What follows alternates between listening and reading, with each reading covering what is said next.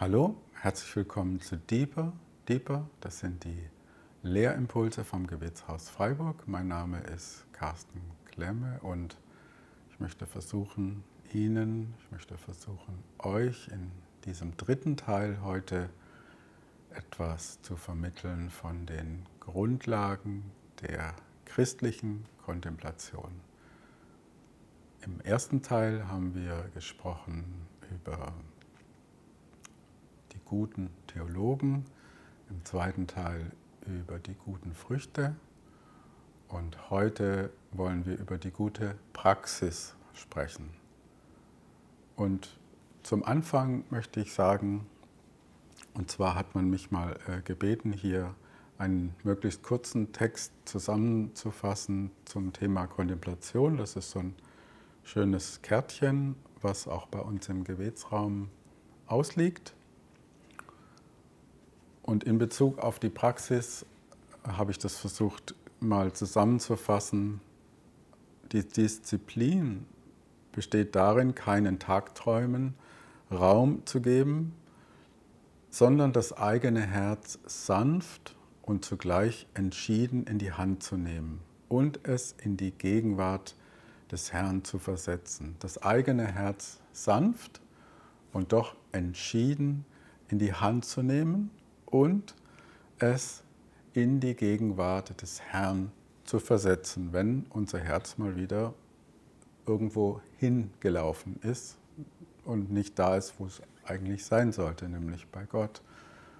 Und äh, mit, dem, mit der geistlichen Übung ist es immer eine Herausforderung, das auch richtig zu vermitteln, in dem Sinne, dass es ja keinen Sinn macht, deeper Impulse, Vorträge hier zu halten, wenn ich sagen würde, ja, es ist alles gut, macht weiter so, alles prima, 100 Prozent gut, perfekt. Ja, dann bräuchte man keine deeper Vorträge. Also das heißt, es, die Kunst ist herauszufordern, aber herausfordern auf eine Art und Weise, die nicht versklavt und die nicht knechtet und die nicht Druck ausübt. Und das finde ich so schön, diese Formulierung sanft, das eigene Herz sanft, mit Bedacht, mit Ruhe, mit Freundlichkeit in die, in die Hand zu nehmen und doch eine Entschiedenheit und eine Klarheit und eine gewisse Disziplin und, und äh, Härte auch, im, nicht im Sinne von Verhärtung, sondern von Entschiedenheit mh, hm, zu haben. Und gerade in Bezug auf Kontemplation ist das sehr wichtig, weil natürlich kann man, man kann nicht nur zwei Seiten vom Pferd runterfallen, sondern es gibt echt fast schon unendlich viele Seiten, wie man vom Pferd runterfallen kann. Aber natürlich eine Seite wäre die, das Ganze einfach zu lasch und zu unentschieden anzugehen und dann äh, in, der, in der geistlichen Praxis äh, zu versanden irgendwann, wenn die Umstände eben so sind, dass, dass es gerade wirklich ein Kampf ist, sich Zeiten der Stille zu erkämpfen. Auf der anderen Seite eben nicht verbissen zu werden und komisch zu werden, religiös seltsam zu werden und dann auch am Ziel vorbei zu gehen. Ja?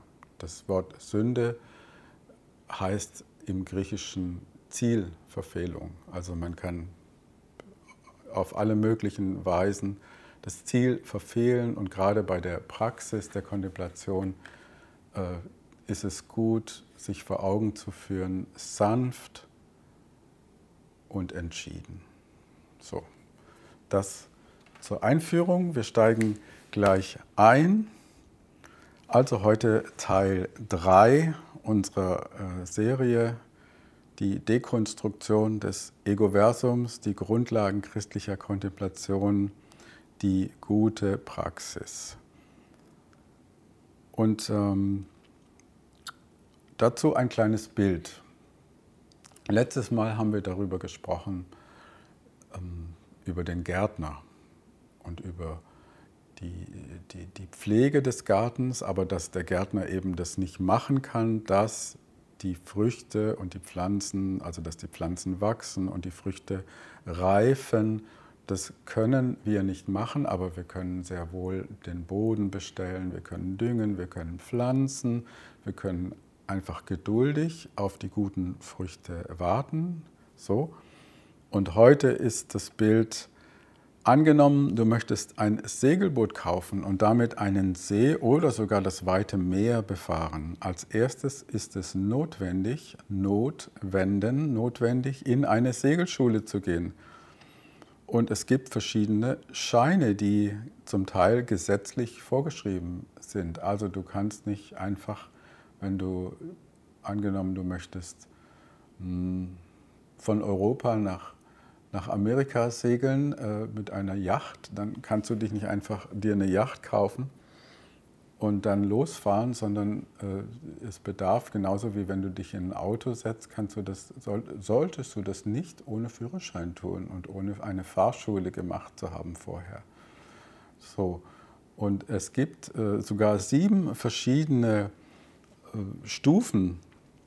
Es gibt den jüngsten Schein, den jüngsten Schein, den Grundschein, Sportbootführerschein Binnen, Sportbootführerschein See, Sportküstenschifferschein, Sportseeschifferschein und Sporthochseeschifferschein. Das wäre dann der Schein, den du brauchst, wenn du mit deiner Yacht von Europa, äh, von Hamburg nach New York segeln möchtest.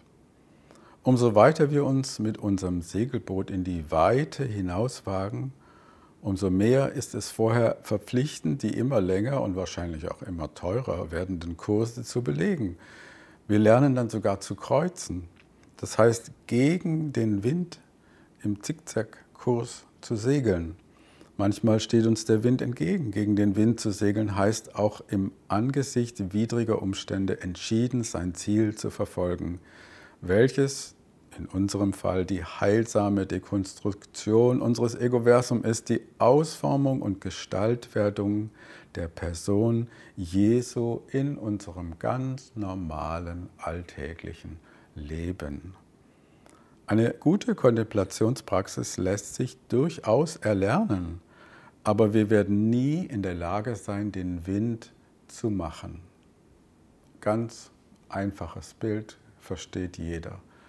Du kannst dich, du kannst alles gelernt haben, setz dich in deine Yacht und es ist Windstille und es passiert einfach gar nichts. Auf der anderen Seite, wenn eine kräftige Brise weht und du hast keine Ahnung, wie man das Ding bedient, dann hast du auch ein Problem. Also, wir können den Wind nicht machen, aber wir dürfen, wir dürfen, es ist immer ein Geschenk, es ist immer Gnade Gottes, es ist von A bis Z alles, was gut und vollkommen ist, kommt von dir, Vater des Lichts. Also es ist, es ist immer Gottes nette Art, uns zu helfen, auch beim Lernen. Nur so können wir, wie auch beim Gleichnis mit dem Gärtner und den guten Früchten, verstehen, was unsere Aktivität ist und was wir niemals tun können und auch nicht versuchen sollten. In der guten alten Luther-Übersetzung heißt es, der Wind bläst, wo er will, und du hörst sein Sausen wohl, aber du weißt nicht, woher er kommt und wohin er fährt. So ist ein jeder, der aus dem Geist geboren ist. Das ist ein wunderschöner Vers, Johannes 3, Vers 8, Luther-Übersetzung. Und wir hatten ja auch schon 2. Korinther 3, Vers 18 angesprochen. Es ist ein Werk seines Geistes und diese Schriftstelle verstärkt es wieder. Ja, so ist ein jeder, der aus dem Geist geboren ist. Und wir wissen nicht, woher der Wind kommt und wohin er fährt.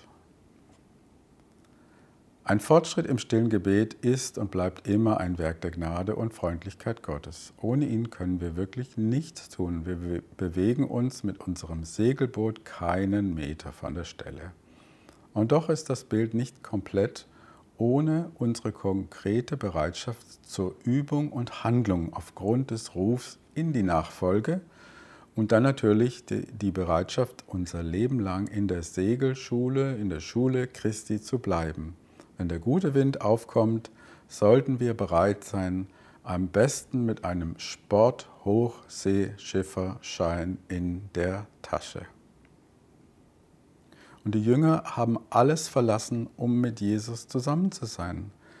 Und in der Kontemplation lassen wir zumindest temporär Menschen und Dinge zurück, um uns in der Stille und Verborgenheit Gott zuzuwenden. Das Ziel dieser Schule ist das, was ich das natürliche Gebet nenne, das natürliche Gebet. Du brauchst nicht mehr, wenn du, wenn du das verinnerlicht hast, wenn Gott dir geholfen hat, das zu verinnerlichen, um es präzise zu sagen, dann ist es so, dass du dich beim Beten ertappst. Du ertappst dich beim Beten, weil es ganz natürlich aus dir und herausfließt und in dir das Gebet sich bewegt, so wie der Atem sich bewegt, einatmen, ausatmen, so bewegt sich das natürliche, gesunde äh, Gebet in dir. Ja, es ist das ein ständiges, alltägliches und bewusstes Leben in der Gegenwart Gottes, also ein Leben aus und in der Nachfolge Jesu.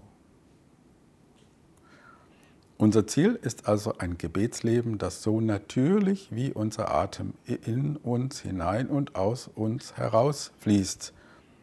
Wir ertappen uns selber sozusagen beim Gebet. Es ist ein tief in unser Unterbewusstsein eingegrabener Vorgang. Was sind nun konkrete Inhalte unseres Segelscheins? Wie sieht die kontemplative Praxis denn praktisch aus? Und hier gibt es natürlich keine schnellen Rezepte und einfachen Formulare.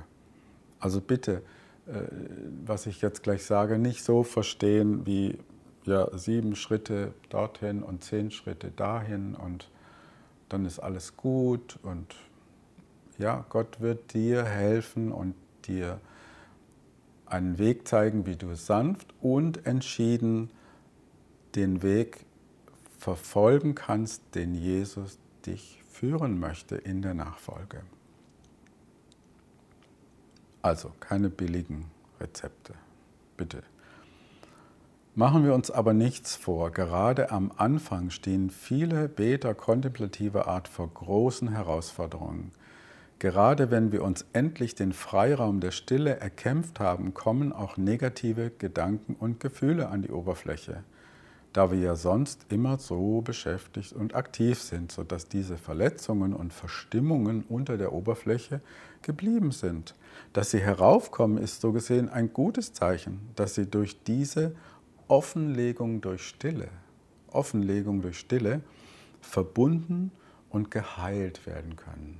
Das finde ich schön, verbunden und geheilt. Also wir sollten uns keine Illusionen machen. Für, äh, ich habe es schon mal gesagt, es mag Kontemplatoren geben, die von 0 auf 100 das super hinkriegen, aber die meisten von uns, da ist es nicht so. Wir, äh, es ist eine Herausforderung in dieser Zeit. Es ist wirklich eine Herausforderung.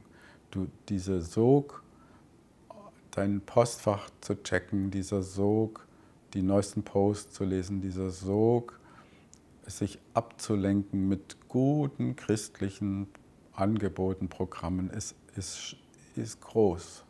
Und, und dann einfach eine halbe Stunde in, in Stille, ohne irgendwas anzuschauen und mit, nicht vor uns hinzudösen, sondern mit Fokussiertheit, mit, mit Wachsamkeit, mit Aufmerksamkeit uns Gott zuzuwenden, das ist eine Herausforderung, wenn du das wirklich machen möchtest. Also die zehn Punkte einfach als Gedankenanregungen, wie, wie ich sie jetzt auch äh, einfach für mich so aus der, aus der Praxis hier im Gebetshaus und zu Hause erlebt habe. Für den Anfang werden zwei stille Gebetszeiten, eine am Morgen, bevor das Tagewerk beginnt, und eine am Abend vor der Nachtruhe für jeweils 30 Minuten empfohlen, regelmäßig und diszipliniert. Dazu ziehen wir uns immer in das gleiche Kämmerlein zurück, also einen möglichst ablenkungsfreien und stillen Ort. Dort nehmen wir zum Beispiel auf einem Bänkle, also einem Meditationshocker oder einem nicht zu bequemen, aber auch nicht zu harten Stuhl Platz. Wichtig ist dabei eine aufrechte und gerade Körperhaltung. Wenn wir liegen, wird das Signal Schlaf in unserem Körper ausgelöst. Also das heißt, irgendwelche Bodenstoffe Stoffe da oben werden ausgesendet. Okay, du liegst, jetzt ist es Zeit, sich zu entspannen und zu schlafen oder zu dösen. Aber das wollen wir ja gerade nicht in der Kontemplation.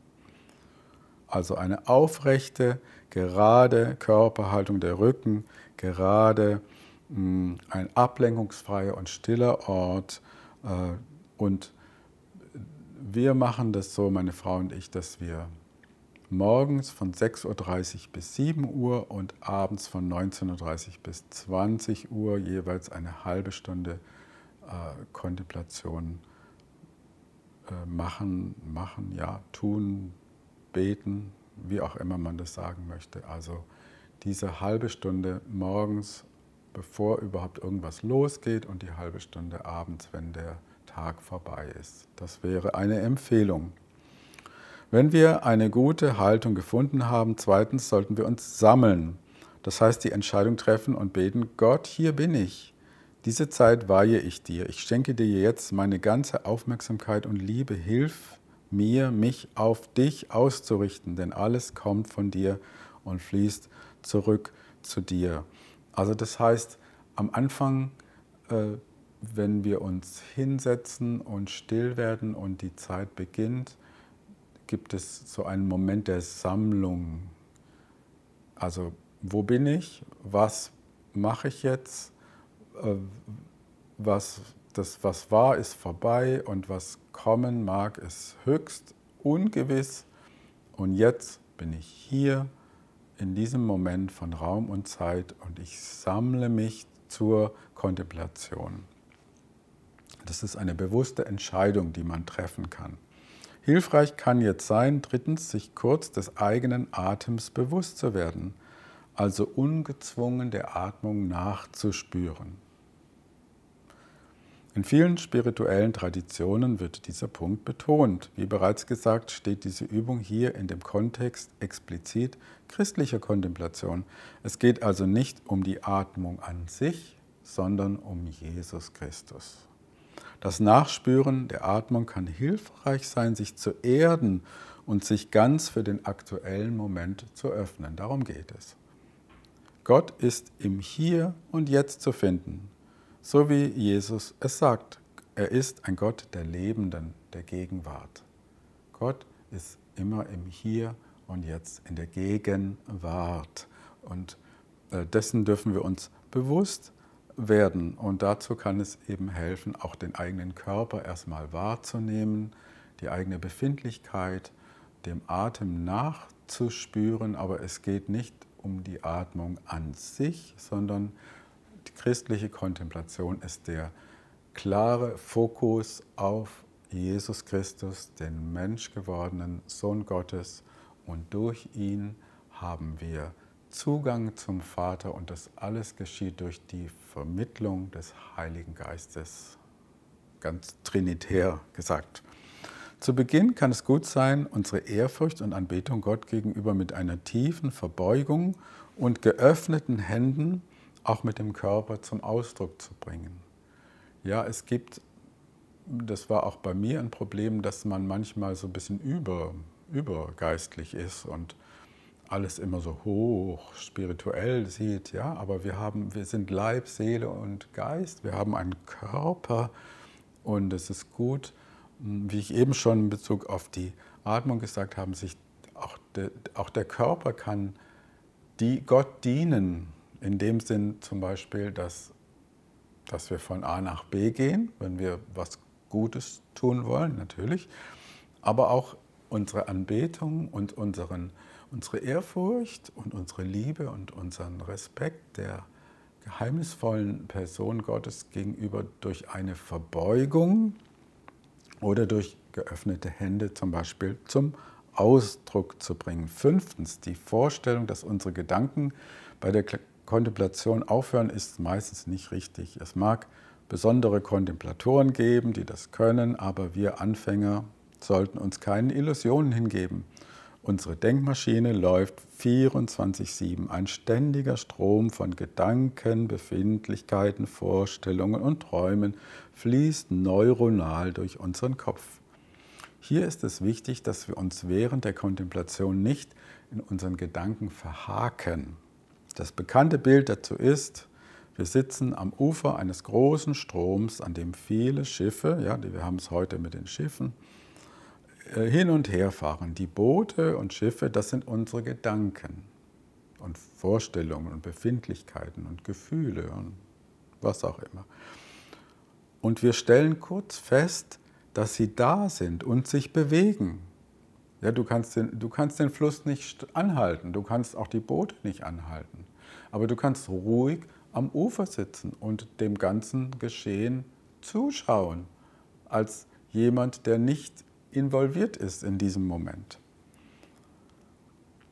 Wir stellen kurz fest, dass sie da sind und sich bewegen, aber wir halten sie nicht fest, sondern lassen sie ruhig vorüberziehen, ohne sie weiter zu verfolgen. Wir sind doch mehr als unsere Gedanken und Gefühle. Diese sind flüchtig. Die kommen und gehen. Gestern warst du so drauf, heute bist du so drauf und morgen ruft einer an und sagt dir was ganz Hässliches, dann bist du wieder ganz anders drauf. Das ist nicht das, was wir sind. Wir sind noch, wir sind Kinder Gottes. Nicht unsere ständig sich ändernden und wankenden Gefühle und Gedanken.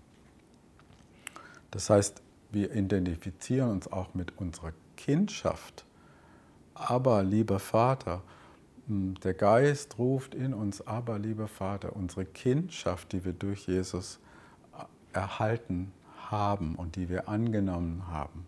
So, und damit dürfen wir uns sehr wohl identifizieren. Aber diese ganzen Befindlichkeiten und Gedanken, die kommen und gehen und ähm, so, das funktioniert nicht so, dass wenn wir uns dann zur Kontemplation hinsetzen, auf einmal dann alles still ist. Im Gegenteil, manchmal geht es dann erst richtig los mit dem Kopfkino. Warum?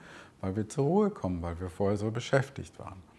Und dieses Kopfkino, diese, diese Gefühle, warum hat der das zu mir gesagt und warum war sie so hässlich zu mir und oh, was wird morgen sein und so weiter. Also diese Dinge dürfen wir loslassen, diese Dinge dürfen wir anschauen und einfach sehen, okay, so sind sie, sie sind so, wie sie sind.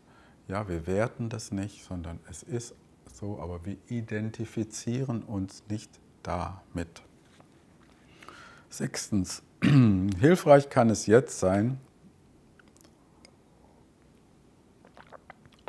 ein Gebetswort still zu wiederholen. Manchmal wird es auch Centering Prayer. Heute habe ich sogar meinen Hemd richtig zugeknöpft.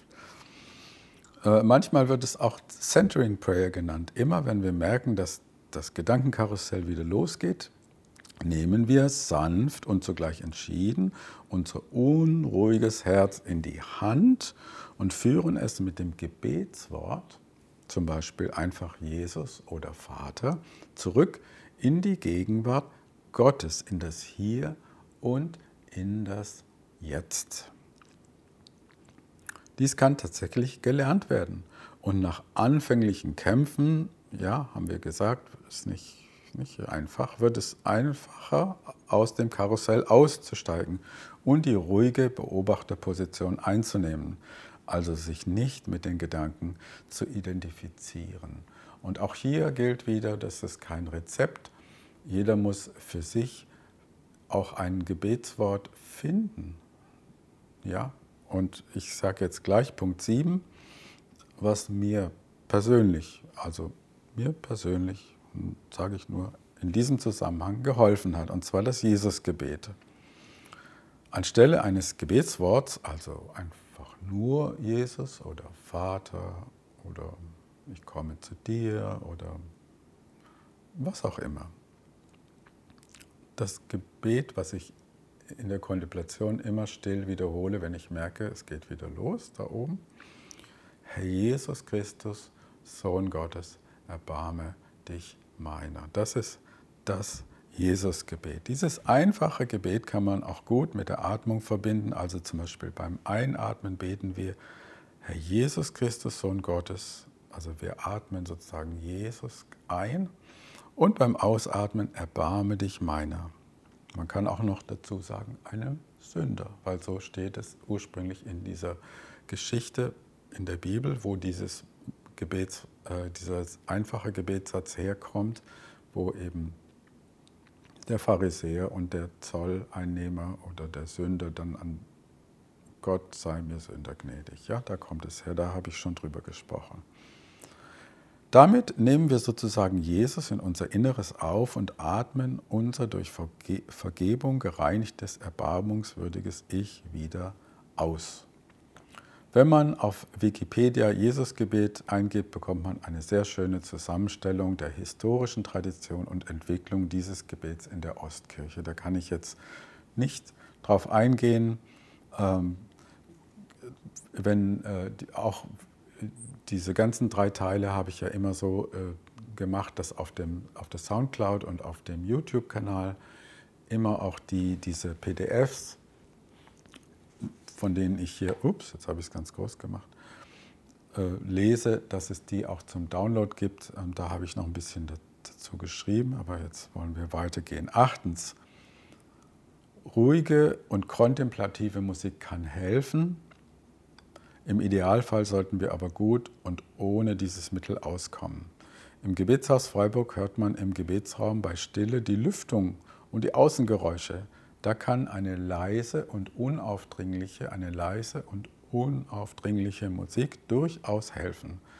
Gerade unter den Komponisten der sogenannten Neoklassik gibt es hier dienliche Musik zu finden, zum Beispiel die ruhigeren Stücke von Einaudi, Richter, und da gibt es noch eine ganze Menge anderer.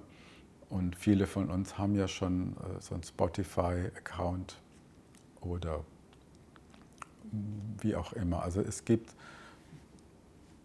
zu Hause, wenn wir zu Hause kontemplieren, bei uns zu Hause, dann haben wir natürlich keine Musik, weil es ist meistens, zumindest meistens ruhig im Haus. Ja, der Kühlschrank surrt manchmal ein bisschen zu laut.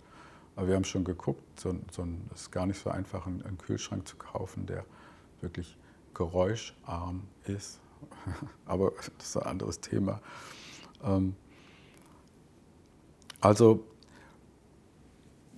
vielleicht gerade am Anfang kann ablenk, möglichst ableckungsfreie, ruhige Musik helfen, um den Fokus einfacher einzustellen. So möchte ich mal sagen. Aber im Idealfall sollte man natürlich ganz auf Musik verzichten, aber es kann auch helfen. Neuntens, die Augen sollte man bei der Kontemplation schließen, aber wenn wir müde sind und mit dem Schlaf kämpfen, kann man auch ruhig einen dienlichen Gegenstand vor Augen betrachten. Das machen auch viele Menschen, dass sie ein Kreuz oder äh, wenn man von der Ostkirche kommt, eine Ikone oder was auch immer, äh, fixieren kann, eine Kerze. Ähm, also das heißt, wenn, wenn wir merken, dass wenn wir die Augen zumachen, dass, es, dass dann eine starke Müdigkeit kommt und wirps, wir dösen so vor uns hin, dann ist es besser, die Augen aufzumachen. Im Gebetsraum, im Gebetshaus Freiburg steht zum Beispiel ein großes Kreuz auf das ich mich während der Kontemplation immer ausrichte. Wenn ich zu müde werde, blicke ich dann länger auf dieses Kreuz, bis es sich auf dem Augenhintergrund der Netzhaut eingebrannt hat. Selbst wenn ich dann wieder die Augen schließe, sehe ich das helle Kreuz vor dem flirrenden Hintergrund rauschen. Also das habe ich, glaube ich, auch schon erzählt. Zehntens und letztens, es kann auch helfen, ein kleines Notizbuch bei sich zu haben oder sich mentale Notizen zu machen. Oft kommen, wir, kommen uns, wenn wir zur Ruhe kommen, Dinge hoch, die wir vergessen haben. Ja, also das erlebe ich auch oft. Äh, manchmal gibt es Dinge, äh, da wird mir klar, oh, das musst du noch machen. Und das gilt es noch zu erledigen. Und vorher war mir das nicht klar. Warum? Weil ich ja wieder so beschäftigt war. Und manchmal ist es so, dass wenn du in die Kontemplation einsteigst oder auch während der Kontemplation, dass dann To-Dos hochkommen und das ist auch gar nicht schlimm, sondern manchmal ist es sogar sehr hilfreich. Ja, es ist ein positiver Nebeneffekt, wenn man so will, dass, äh, dass man auch nicht Ding, ständig Dinge vergisst. Ja, so. Aber ein kleines Notizbuch kann helfen, dann kurz zu notieren, was man noch tun möchte, was zu erledigen ist oder sich eben eine mentale Notiz zu machen. Wir legen hier die Gedanken sozusagen in einem Ordner, wird später erledigt ab und dort bleiben sie erstmal. Das kann helfen, sich wieder neu auf Gott auszurichten und nicht zu viel über das Problem oder die Aufgabe nachzudenken.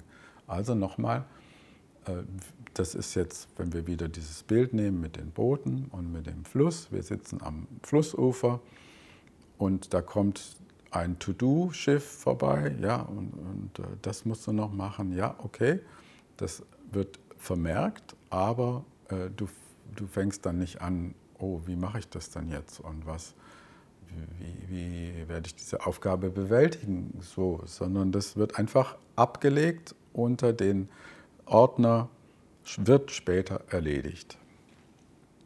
So, das sind jetzt einfach mal zehn, zehn Punkte, die ich jetzt äh, schnell durchgegangen bin. Äh, keine Rezepte und das äh, zehn Stufen zum glücklichen Kontemplator. Nein, aber vielleicht hilft das eine oder andere Ihnen, dir in Bezug auf Kontemplation.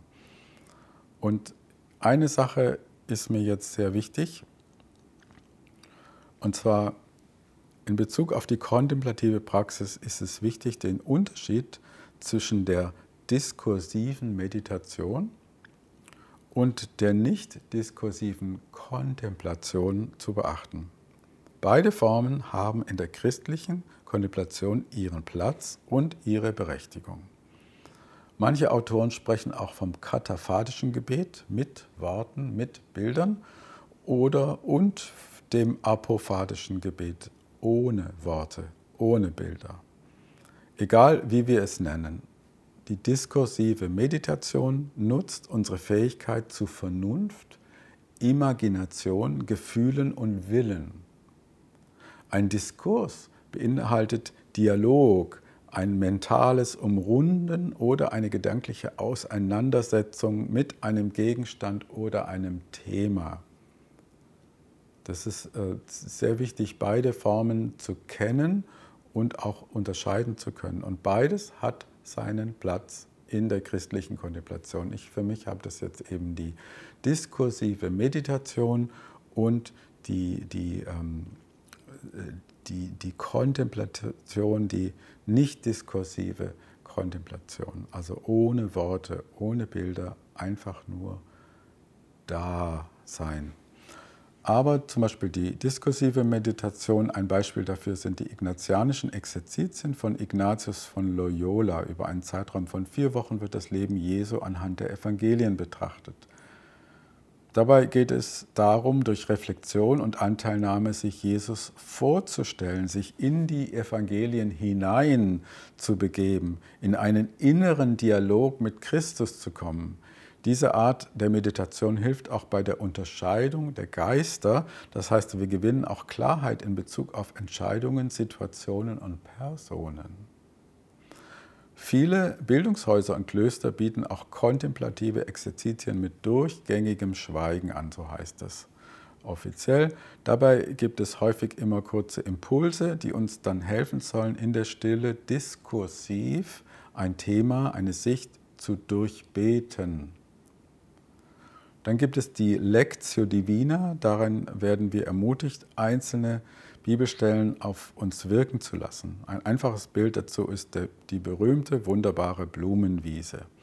Wenn die Biene nur über die Wiese düst, kann sie keinen Nektar aufnehmen. Wir müssen uns auf einer Blume niederlassen, um den nahrhaften Saft aufzunehmen, aufzusaugen. Zum Beispiel, wir lesen langsam einen Psalm oder einen Text aus den Evangelien und bleiben dann bei einem Satz oder sogar bei einem einzelnen Wort stehen und nehmen dann den geistlichen Nektar in uns auf, erst danach geht es weiter zur nächsten Blume. So, ja, also wir sind auch in unserer Bibellese, Entschuldigung, ist es manchmal so, dass wir äh, einfach wie die Bienen, verrückten Bienen sind, die da düsen und rummachen und schnell und so viel. Also manchmal wirklich, wenn du einen Psalm liest, ja, der Herr ist mein Hirte, mir wird nichts mangeln. Hirte, dann kannst du auch schon bei Hirte, du kannst auch schon bei Herr stehen bleiben. Gott, du bist mein Herr. Herr. Und dann kannst du das richtig aus, aussaugen, austrinken, den Nektar, oh Gott, du bist mein Herr. Äh, zum Glück bin ich nicht mein eigener Herr in dem Sinne, dass ich mit diesem Egoversum und mit diesem hässlichen Ego-Wahn, dass ich damit den Rest meiner Tage rumlaufen muss. So, also das heißt, das kann auch zur Kontemplation gehören. Ja? Es ist nicht so, dass wir äh, die Bibel, es kann sowohl auch mit der Bibel verbunden sein, vielleicht am Anfang einer Zeit, dass wir ein Psalmwort oder ein einfaches Wort richtig bewegen. Es heißt von Maria, sie bewegt all diese Worte in ihrem Herzen. So. Herr, wohin sollen wir gehen? Du hast Worte ewigen Lebens. Johannes 6, Vers 68. Bei der nicht diskursiven Kontemplation oder dem apophatischen Gebet, also ohne Bilder, kommen wir in einen Bereich, der sich mit Worten nicht beschreiben lässt. Verstand, Imagination, Gefühle und Willen, Willen werden losgelassen und wir sind einfach nur da. Da sein. Es geht um unmittelbare Begegnung ohne Vorstellung und Gedanken. Gott ist transzendent und immanent, das heißt, er lebt auf geheimnisvolle Weise im Seelengrund. Äh, das, das Fünklein, was Meister Eckhart so gerne schreibt, und ist doch ganz anders wie wir. Es ist eine unbeschreibliche Begegnung und eine Vereinigung von Sein zu Sein, ohne die Filter des Denkens und Fühlens. Und darüber darf und kann ich nicht sprechen, denn das ist etwas, das man erfahren haben muss, soweit man diese Vereinigung mit Gott, soweit man diese tiefe Liebesgemeinschaft mit Gott überhaupt in diesem Leben erfahren kann. Und es gibt hier viele Autoren, die von solchen Dingen berichten, dass sie das erlebt haben, aber un, also direkt kann man nicht darüber sprechen. So, wir, wir kommen langsam zum Ende. Entschuldigung, ich bin heute ein bisschen schnell durch, weil das einfach so viel ist. Äh, wir brauchen das Rad nicht neu zu erfinden. Bekannte und unbekannte Pilger sind schon vor uns auf diesen Weg gegangen äh, und haben ihre Marken und Hinweise am Wegrand hinterlassen. Es gibt reichlich und gute Bücher zur christlichen Kontemplation. Und hier kommt eine persönliche Empfehlung von mir, auch wenn es vielleicht manchmal nicht so eingängig ist wie ein ganz modern geschriebenes Buch. Aber es gibt auch wirklich gute Übersetzungen, natürlich das meiste in Englisch, aber auch im Deutsch. Äh, zum Beispiel hier habe ich hier Johannes von Kreuz, Die dunkle Nacht. Und das ist auch voll, vollständige Neuübersetzung. Also das kann man schon lesen. Das ist nicht so, dass man das jetzt nicht verstehen könnte.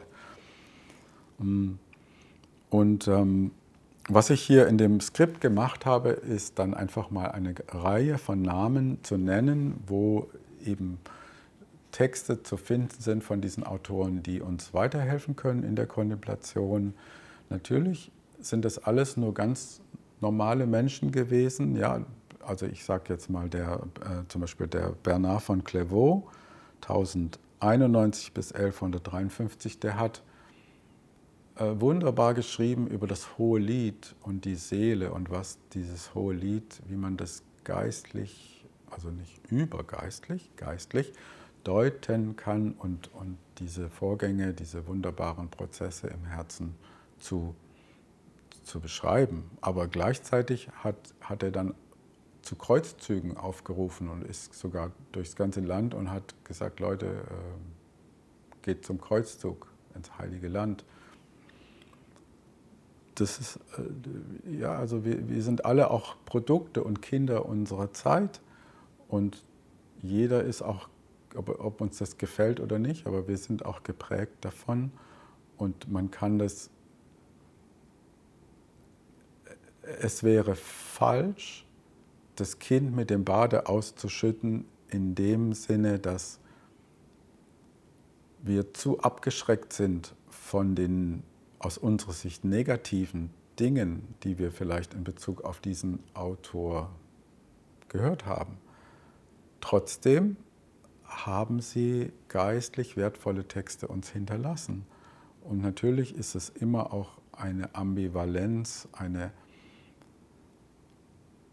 ja, also das ist einfach, gehört zu unserem Menschsein dazu. Und warum, warum dann das, nö, dann lese ich nicht, weil der hat das und das gemacht, sondern wir sollen alles prüfen. Und Paulus sagt so schön, und einfach das Gute behaltet. So, und das gilt auch. Und deswegen habe ich hier diese Autoren aufgeführt, da könnt ihr googeln und euch äh, informieren. Ähm, ich finde es einfach gut, wenn man Werke liest, auch die die, die nicht geprägt sind vom jetzigen Zeitgeist, sondern die sich über die Jahrhunderte bewährt haben und immer wieder neu gelesen, gedruckt, aufgelegt werden für Menschen, die sich als Gottsucher sehen und die berufen sind von Gott, äh, ihn zu suchen. Und ähm, da ist es gut, äh, auch sowas zu lesen. Es gibt auch kontemporär, also äh, zeitgemäß wunderbare Bücher. Also für mich hat es geholfen, dass ich die Klassiker studiert habe. Ich nenne fünf, das Buch von der Nachfolge Jesu Christi, Thomas von Kempen, die Philokalia oder Philokaglie, das habe ich am Anfang im ersten Teil schon gesagt, eine Sammlung geistlicher Texte der großen Autoren der Ostkirche. Ganz wunderbar für mich waren und sind die Predigten von Johannes Tauler dann die Wohnungen der inneren Burg von Teresa von Avila, das habe ich bestimmt schon drei, wenn nicht noch mehr, oft, öfters gelesen. Also diese verschiedenen Kammern, das finde ich einfach sehr hilfreich. Und das letzte Buch, was ich gelesen habe und was jetzt wieder in, in die Gegenwart zurück ist das Buch Komm sei mein Licht von Mutter Teresa und Brian, unaussprechlicher Name. Und da fand ich hilfreich zu sehen, dass ähm, dass Mutter Teresa zu ihren Schwestern gesagt hat, äh, wir sind keine Sozialarbeiter, wir sind Kontemplative in der Welt. Das wird manchmal übersehen und das ist einfach eine überwiegende Sammlung der Briefwechsel und dort äh, haben wir auch wieder den Bezug zur sogenannten dunklen Nacht. Das heißt, sie, sie beschreibt auch ihre Erfahrungen, dass, äh, dass sie Gott überhaupt nicht mehr so spürt und erlebt wie am Anfang und trotzdem im Glauben, im Vertrauen an ihm festhält. Das fand ich sehr, sehr stark. Äh, ja. Gut. Ähm, wir sind, wir haben es geschafft, erstmal so. Und hm, zum Abschluss, um wieder auf unser Segelboot zurückzukommen und auch die, die, die nicht diskursive Kontemplation zum Abschluss. Ähm, ich werde jetzt vorlesen ähm, aus, äh, von Johannes zum, vom Kreuz, dieses ähm, Canciones del Alma, die Gesänge der Menschenseele. Und da lese ich äh, die letzte Strophe vor weil ich das so wunderschön finde. Und damit, äh, das heißt, ich überlasse Johannes vom Kreuz das letzte Wort.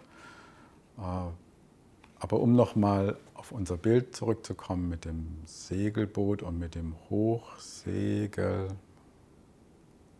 Schifferschein, ich weiß gar nicht mehr, wie es jetzt genau heißt. Es gibt einen Moment, vielleicht, den wir manchmal erleben dürfen. Wir haben mit unserem Segelboot den Küstenbereich verlassen und segeln frei und ohne bewusste Steuerung unter einem blauen Himmel in einem scheinbar grenzenlos blauen Ozean. Es ist kein Land mehr in Sicht. So, vielen Dank fürs Zuschauen, Zuhören und jetzt noch Johannes Kreuz. Ich blieb zurück und selbstvergessen neigte ich das Gesicht über den Geliebten. Es hörte alles auf. Ich ließ mich, gelassen meinen Sorgen, unter den Lilien vergessen.